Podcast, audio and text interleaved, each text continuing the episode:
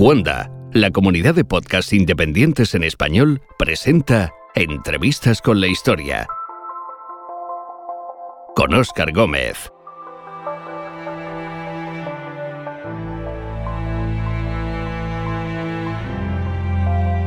Las páginas de la crónica novelada de una vida de leyenda nos llevan hasta la ciudad de Ginebra, en el mismo corazón de la Europa del siglo XVI. Está amaneciendo, en concreto, en la fresca mañana del 27 de octubre de 1553. En los calabozos en los que acaba de escuchar su sentencia, encontramos a un hombre de 42 años, a quien más de dos meses de cautiverio y de denuedo en la defensa de su propia causa han convertido en apariencia casi en un anciano. Vestido de harapos, helado por el frío y por la desesperación, espera el momento en el que una comitiva macabra le conducirá al lugar en el que será ejecutado por hereje. Los verdugos han desoído su petición de misericordia, el último de sus recursos. No será decapitado como ha solicitado, sino quemado en la hoguera, como ya vaticinaba también la quema de un espantajo de trapos que le representaba a él mismo hace solo unas semanas. En este episodio de Entrevistas con la Historia, Miguel Servet.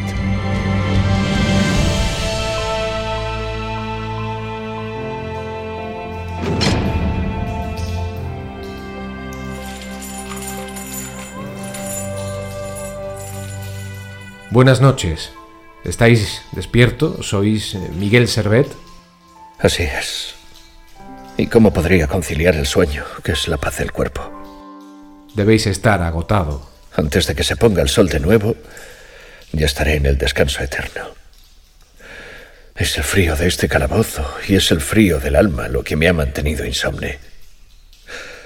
¿Os hacéis la idea del sufrimiento al que seré sometido en cuanto la mañana se adueñe de esta miserable villa? Puedo imaginarlo, sí. No, no podéis. Nadie puede concebir el dolor previo a una muerte cruel. Y no solo es eso, en cambio, lo que me hace temblar. No es el frío ni el miedo, aunque lo creáis. Es la sinrazón que se ha apoderado de mi conciencia. Entiendo. Os sentís traicionado. Más bien, despojado y humillado pero con la fe de Dios por escudo. Como el maestro, tiemblo al imaginar las torturas que me esperan cuando mi cuerpo se consuma lentamente entre las llamas y se ha reducido a pavesas. Entre tanto lucho contra el tiempo para poner en claro la historia de mi vida. ¿Vos quién sois? ¿Cuál es vuestro propósito? Vengo a ayudaros con el vuestro, a hacer con vos la crónica de vuestra vida. Mi vida ha sido apresurada y confusa. Ha sido como un relámpago sobre el que yo he cabalgado, empujando misteriosamente. Anotadlo y ya tenéis vuestra crónica. No hay más. No tengo ni tiempo ni ánimo. Permitidme que insista. Es por vuestra propia memoria. Haced lo que os plazca. Mi voluntad se ha volatilizado con la sentencia que he oído hace unas horas. Preguntad. No me pidáis que haga el esfuerzo de construir yo el relato de la existencia que llega a su fin. Os perseguían, vuestro destino era Italia y sin embargo habéis querido pasar por esta ciudad en la que era probable que fueseis delatado y detenido, como así ocurrió. ¿Qué más podría hacer? La huida es una suerte de confesión. Huye quien teme, quien oculta. Y yo he pretendido demostrar que no hay herejía en mis libros ni en mis pensamientos. Ha sido en Ginebra donde he sido condenado, pero Habría sido en Roma o en Zaragoza si ese era mi destino. Cuando la negra ave del odio despliega sus alas, acaba por alcanzar a la presa en su vuelo.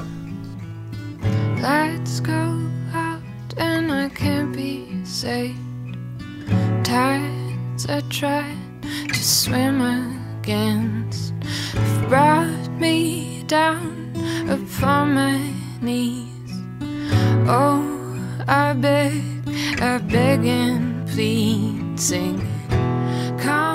Odio. Habláis de Calvino. De esa mala bestia en cuyo lugar voy a morir, hablo. ¿Vais a morir en su lugar? ¿Por qué decís eso? Estoy rodeado de verdugos que no se atreven a justiciarle. Él me delató. como signo último de un odio que le nació en el momento en el que nos conocimos en París.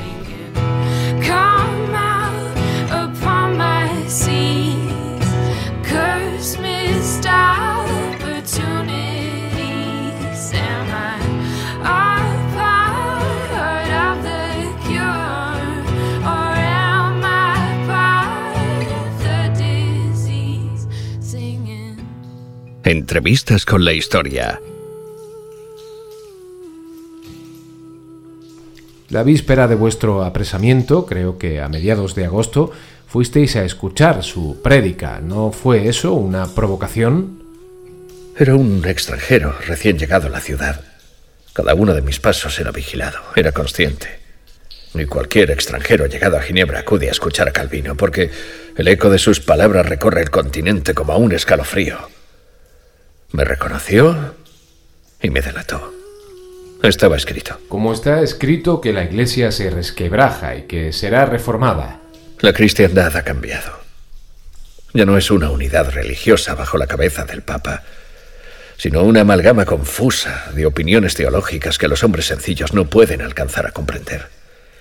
El mensaje de Lutero, sencillo, comprensible, fue el inicio de ese incendio de la fe. ¿Es esa vuestra culpa, luchar contra los dogmas incomprensibles?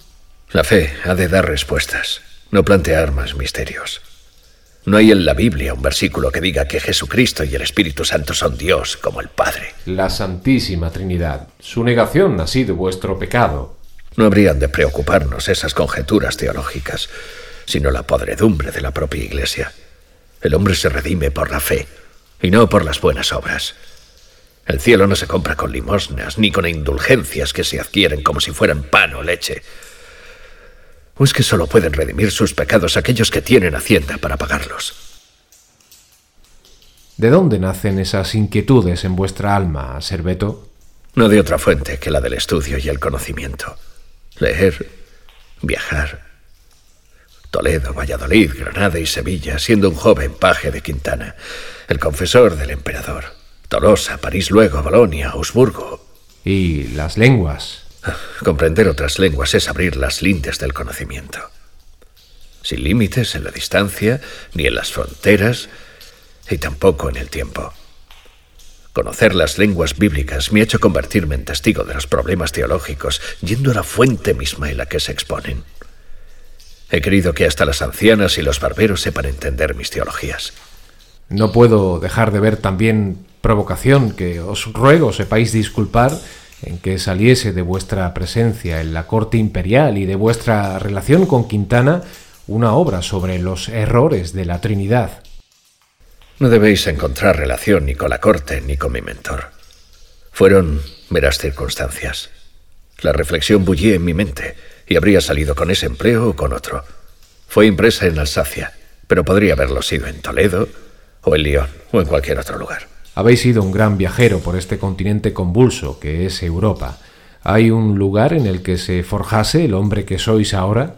Fueron muchos, y fue por tanto el constante viaje. Pero debo agradecer sobre todo a París que me diera la oportunidad de estudiar y ejercer la medicina, lo que me aportó los momentos más gratos de esta vida que... que ahora termina rodeada de piojos y chinches. Sentís verdadera pasión por esa ciencia, por el arte de sanar. Así es. Y lo más atrayente para mí ha sido el prodigio del funcionamiento interior del cuerpo para servir al prójimo. Y sobre todo al desgraciado, al enfermo, al miserable condenado por Dios a padecer en esta tierra.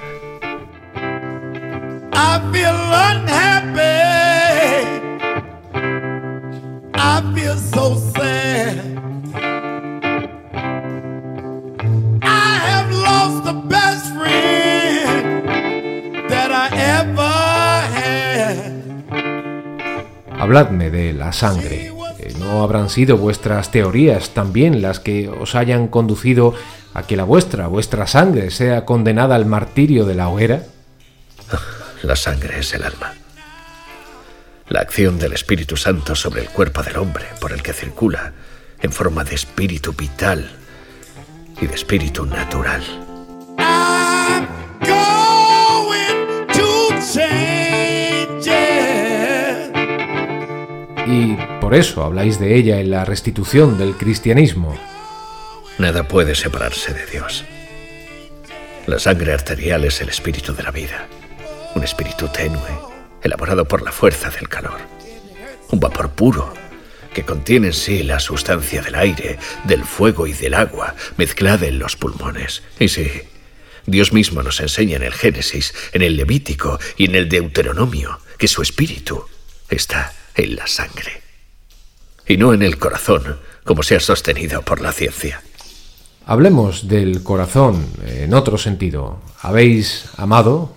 Si habéis estudiado mi vida y mis libros, sabréis que no soy dado a hablar de esos asuntos. Me son incómodos, y aún más en este instante postrero de mi vida. Dispensad la insolencia, pero trazar vuestro retrato la hace necesaria. Entiendo. Y pensándolo, ¿qué importa ya? He rehuido el matrimonio y la relación con mujer alguna. ¿Os basta así? Hay quien habla, y creo que sois consciente de ello, de que fuisteis castrado para integrar la corte del emperador. No, no es cierto. Si bien sí lo es que tuve algunos problemas siendo un niño en los testículos. Y tampoco es cierto que contrajese enfermedad alguna de las que llaman venerias. No contaré más de este asunto, no insistáis.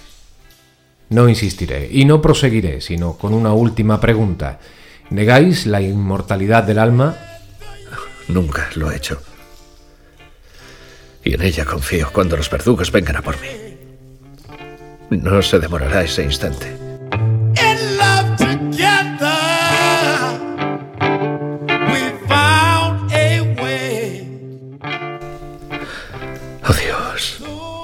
Salva mi alma.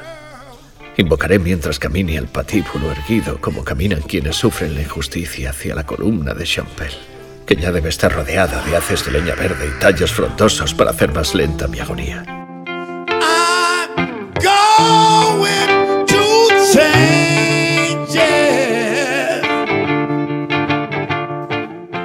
Mereceréis la gratitud de la humanidad por vuestros conocimientos científicos, vuestra devoción a los enfermos y a los pobres y la indomable independencia de vuestra inteligencia y vuestra conciencia. Que así sea. Que rece así mi epitafio. Id vos en paz y en libertad.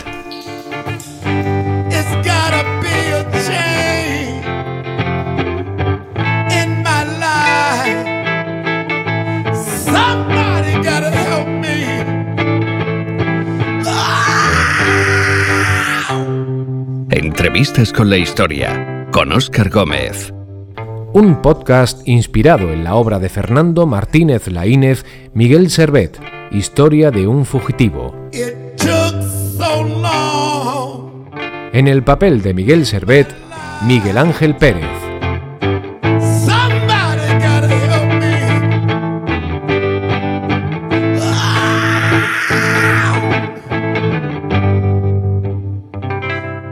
Puedes encontrar más episodios de entrevistas con la historia en cuonda.com y además descubrirás Histocast, un podcast imprescindible para aquellos que quieran saber más sobre qué pasó, cómo y por qué pasó. Esto es Histocast, no es Musmank, no es Baikonur, no es la Guayana francesa. Exactamente, es una batalla que, fue prácticamente un antes y un después en, la memoria y en la psique británica. Pero, los, los, los, que de verdad han puesto a Rommel a nivel de dios militar fueron los británicos. Porque hoy vamos a hablar, como prometimos, de piratas.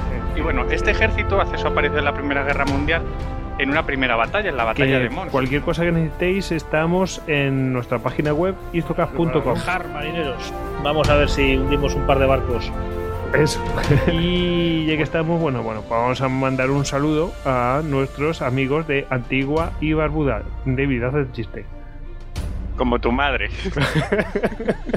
Histocast, porque la mejor historia es la historia.